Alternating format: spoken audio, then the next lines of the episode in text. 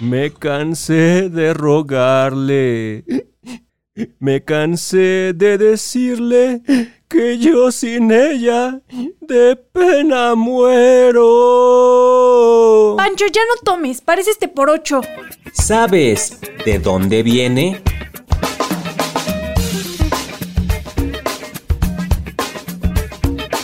T por ocho. ¿De dónde viene? T por 8 es un mexicanismo que se utiliza para referirnos a una persona que se emborracha y tiene una imagen desaliñada, casi como un indigente. Su origen es incierto y se cree que viene de la costumbre de beber infusiones de hojas de naranjo o canela. Viajemos al principio del siglo XX.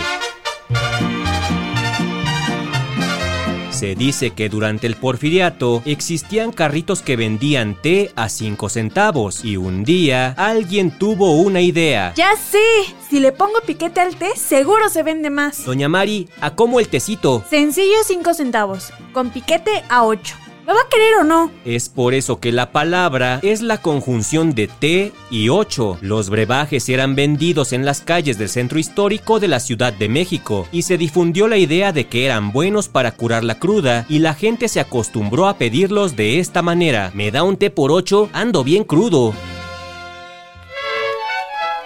Hay otra versión de Jesús Flores Escalante que en su libro Morralla del Caló Mexicano menciona que la bebida era vendida en el mercado de la Merced. Un puesto vendía la bebida a 10 centavos. Lleve, lleve su tecito, a 10, a 10, llévelo, llévelo. Pero otro puesto le hizo competencia vendiendo la más barata. Té por 8, té por 8, lleve su té por 8 centavos. Con el tiempo la palabra dejó de hacer referencia a la bebida y se convirtió en la definición de un borracho común.